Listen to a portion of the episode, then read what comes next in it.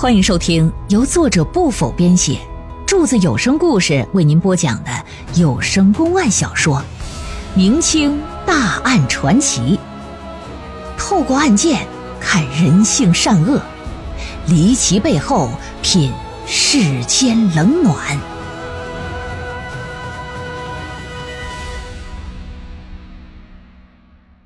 巴彦恶贼盗窃案第三回。且说这第二天中午啊，李正平和石老坏相约，就来到周城中最大的饭店醉仙楼，来这里吃酒来了。在临窗的一个桌子前呢，俩人是面对而坐，点了许多的酒菜，一边吃一边喝，一边跟着闲聊。但是李正平他可是醉翁之意不在酒。脑子里边想的都是石老坏所说的那个他朋友家的女儿啊，到底能有多漂亮呢？这时不时的拿眼睛啊，就总是来回楼上楼下的四下乱瞟。酒过三巡，菜过五味了，一看石老坏的朋友的姑娘还没出现呢，李正平这心里就跟养了小猫了似的，跟猫挠子似的，长了草了，就有些急了，说老兄啊。那你说那闺女什么时候来呀？哎，好饭不怕晚，该来的一定会来，别急别急，来来来来来来，再整二两，再整二两。按现在的时间总点来说，又等了将近二十分钟。石老坏趴着窗台往外头这么一瞧，嘿，来了！李正平也扭脸往窗外看，就见街上走来两人，是一老一少。老的这个五十来岁，是个妇女；小的这个十八九岁，是个姑娘。大户人家的小姐，穿着打扮能看出来，走起路来不仅是环佩叮当啊，而且呀，仿佛还带着一种韵味像风吹的杨柳一般。虽说瞅不清五官吧，但是光看那身材，那也是前凸后翘啊。你可得知道，那古代人穿的衣服都是长袍大褂的，能看出前凸后翘来，这个就得挺哇塞了。哎，那看的是一清二楚，真真切切。走起路来，男的走道啊，咱形容是摇头晃脑；形容这闺女呢，咱得说是摇头晃奶。那可真是波涛汹涌，看得李正平不由得就双眼发直，嗓子眼发干，身体里的血液就像是烧开的水似的。脑瓜浆子都听见嘟嘟嘟嘟嘟嘟嘟嘟嘟嘟像沸腾了似的哎呀这老妇人呢一边走一边就说说玉环呢这酒楼啊做的小鸡炖蘑菇猪肉炖粉条子那可是一绝呀咱进去尝尝吧姑娘说好的俩人说着话就进了这醉仙楼径直就上了二楼了李正平朝着门口就看这一回正瞧见姑娘的正脸这姑娘也不知道是有意的还是无心的，还冲他嫣然一笑。这一笑，当下三魂给勾的就剩两魄了。哎呦，我的个妈呀！这可真是高高鼻梁、樱桃唇，一双大眼真勾魂呐！此女只应天上有人间能有几回闻呢？这你妈，这不是这不是七仙女下凡了吗？这不是？当时就傻了，这李正平。石老坏在一旁一看，拿手就推他：“嘿，嘿，嘿，兄弟，哈喇子都出来了吧？怎么样？我朋友家的闺女还瞧得上不？还中不？嘿嘿，绝了，真绝了，好看，好看呐！那你还想娶那寡妇吗？” 那那娶啥？那当然不娶了。你放着薄皮大馅如花似玉、顶花带刺的不娶，我娶这个别人用过的二手货。我我我有病啊！那老兄啊，你这样，我问问啊，娶这姑娘需要什么条件？你帮我问问。要是能促成这桩好事，兄弟，我少不了你的好处啊。这个事儿啊，不用问，什么条件都不需要。因为我这朋友啊，家产万贯呐，人家找姑爷不为钱财，只图人好啊。当然，你若诚心想娶呢，一点不表示那也是不行啊，多少得给点聘礼呀，也也不用多好多珍贵啊，呃，送些女孩子家喜欢的金银细软就行了。我那朋友呢，也是个敞亮人向来都是哎，那你敬他一尺，他准回你一丈的主。总之，绝不能让你吃亏。你想啊，即使你又抱得美人归，又能捞到一笔价值不菲的嫁妆。那岂不是美哉？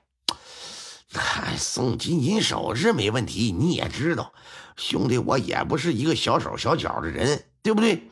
不过这总得有点目标啊，尽可能送点姑娘喜欢的，那不是更好吗？你说呢？嗯，你说的倒也有些道理。这样吧，回头啊，我去我朋友那问问，打探清楚之后，我再告诉你，你等我好消息吧。就这么的。次日之后，石老坏拿着一份名单来到小康屯干啥？找李正平来了。名单上写的是各种物品的名称，说这些东西啊都是那女孩喜欢之物。李正平接过来这么一看，说：“行，没问题，明天我就把这些东西给你置办齐了。”李正平也真是说到做到。转过天来，把这单子上所列出来的各种金银首饰，一样不差的都交到石老坏的手里去。石老坏说：“行了，得嘞，啊，事儿办的漂亮。你这么的，你就回去请好吧。”李正平就回到住处了，躺炕上搁那想：“哎呀，我娶了这丫头之后，我这怎么怎么地，怎么怎么地的。”正搁这琢磨好事呢，哪成想啊！几个人进得家门，妈肩头，拢二背，在炕上嘁了咔嚓就给他五花大绑了。那么说来的几个谁呀？不是别人呢，正是州衙里的衙役呀。带走之后就给牵到大堂上，摁着肩膀子就给掐地上去了，跪在那里。老爷王延怀是一拍惊堂木：“李正平，你可知罪？我这……”老爷，小人何罪之有啊？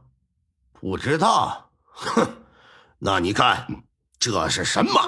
哗啦一下，老爷从文书案里拿出几件首饰来。李正平这么定睛一瞧，不禁是大吃一惊啊！心说：这不是自己送给石老坏那个聘礼吗？怎么跑这儿来了？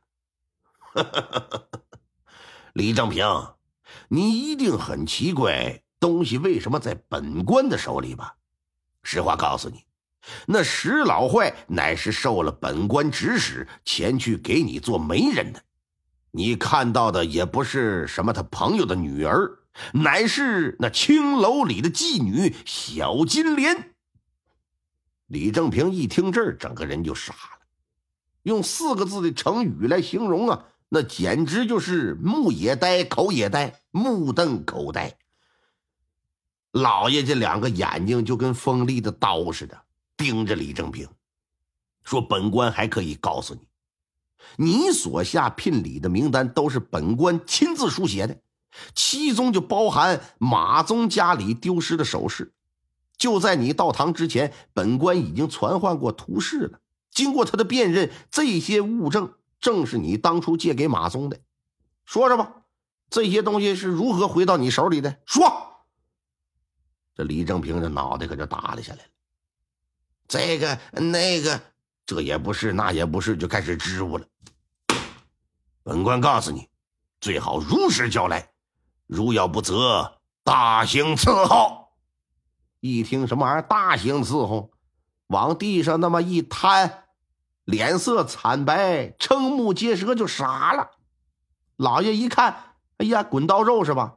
来呀，上夹棍！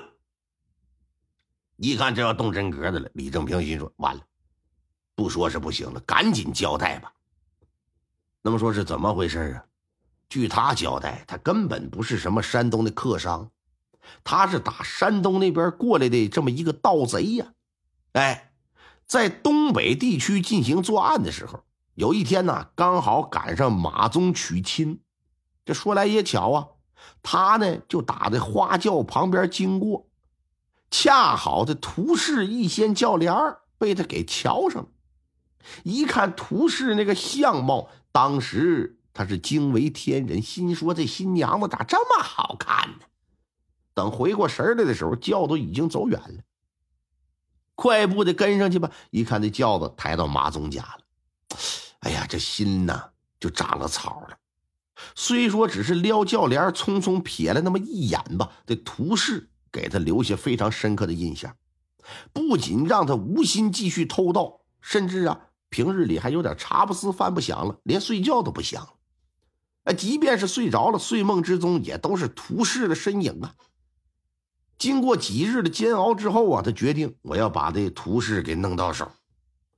但人家现在是有夫之妇啊，明抢肯定是不行，我得动点心思。通过周遭这么一打探，得知老马的经济条件不是太好。那马宗呢，还一心想要过上好日子，想改变自己的命运，这就觉得这玩意儿我可以利用，摇身这么一变，哎，给自己包装成是一个经商之人呢，在小康屯也租了个房，就搁这住下来。那一个村住的低头不见抬头见，一来二去的和马宗啊，这就熟络起来了。之后呢，有意无意的就开始跟人展示了啊，自己做生意多么多么厉害。让马宗啊就动了想要和他学做生意的这个念头，而他呢也是全力支持。只要你马宗有需要，我是要钱给钱，要钱给物。这一下可把马宗给高兴坏了。之后这马宗有了做生意的资本了，先后就把田地也抵押给他，向他借钱。原本可以借现金给马宗的，但是由于他的目的啊是人家马宗他媳妇儿，想到。女人这都爱美，他就故意的把这个首饰当做财物借给了马宗，想通过这样的方式呢引起涂氏的兴趣的，为他日后下手做铺垫。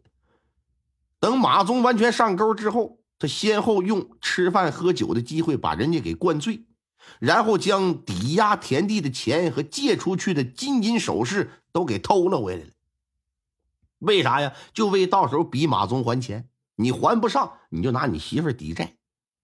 但是他没想到的，马宗这小子他妈心眼子这么窄，这么一逼呢，居然上吊自杀了。心说上吊死了那更好了，死头的，我这回得到你媳妇还没有人绊脚了呢。原本以为自己的计划天衣无缝，一定能成功，却不成想啊，魔高一尺，道高一丈，螳螂捕蝉是黄雀在后啊，啊，最终。掉进了大老爷设计的陷阱之中，事到如今也没啥可说的，只能是认罪伏法吧。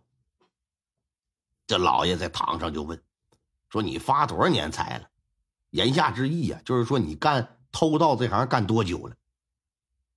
哎，这功劲儿也是心气儿全无，干六七年了。那你偷盗这些金银首饰，可不像普通人家的东西，说说吧，打哪偷来的？如果你老实交代，我可以考虑减轻你间接逼死马宗的罪行。老爷又给抛出一个诱饵来，李正平就信以为真了，就把自己先前在龙江府一大户人家作案的事就给交代出来了，还说出自己的真名来了，叫啥叫胡二柱。然后老爷调查核实，这胡二柱可不是一般的小毛贼呀，曾经在京城也作案多起呀。甚至还曾到恭亲王府里偷过东西，导致刑部发下谢文通缉江洋大盗。用今天话的说，就公安部都给发过 A 级的通缉令。这样的人哪里来的轻饶啊？确定身份之后啊，直接就给判了个斩立决，在大街上当场斩首示众，以儆效尤。胡二柱也是巴彦州成立以来。被斩立决的第一个人，至此，这桩盗窃案就算是正式落下帷幕了。值得一提的是什么呀？拿回了田地，除去债务之后，涂氏和婆婆之间的矛盾就也消除了。后来呀，由婆婆做主出头，给她找了一上门的女婿。转过年来呢，涂氏跟这上门女婿生了一个双胞胎的男婴。婆婆做主说：“老大呀，让这孩子姓马；老二啊，就随你现任丈夫姓吧。”这两家人就算是都有了后了。对于这样的处理方式，涂氏两口子也没有任何的意见。从此，一家人便过上其乐融融的幸福生活。听众朋友们，本集播讲完毕，感谢您的收听。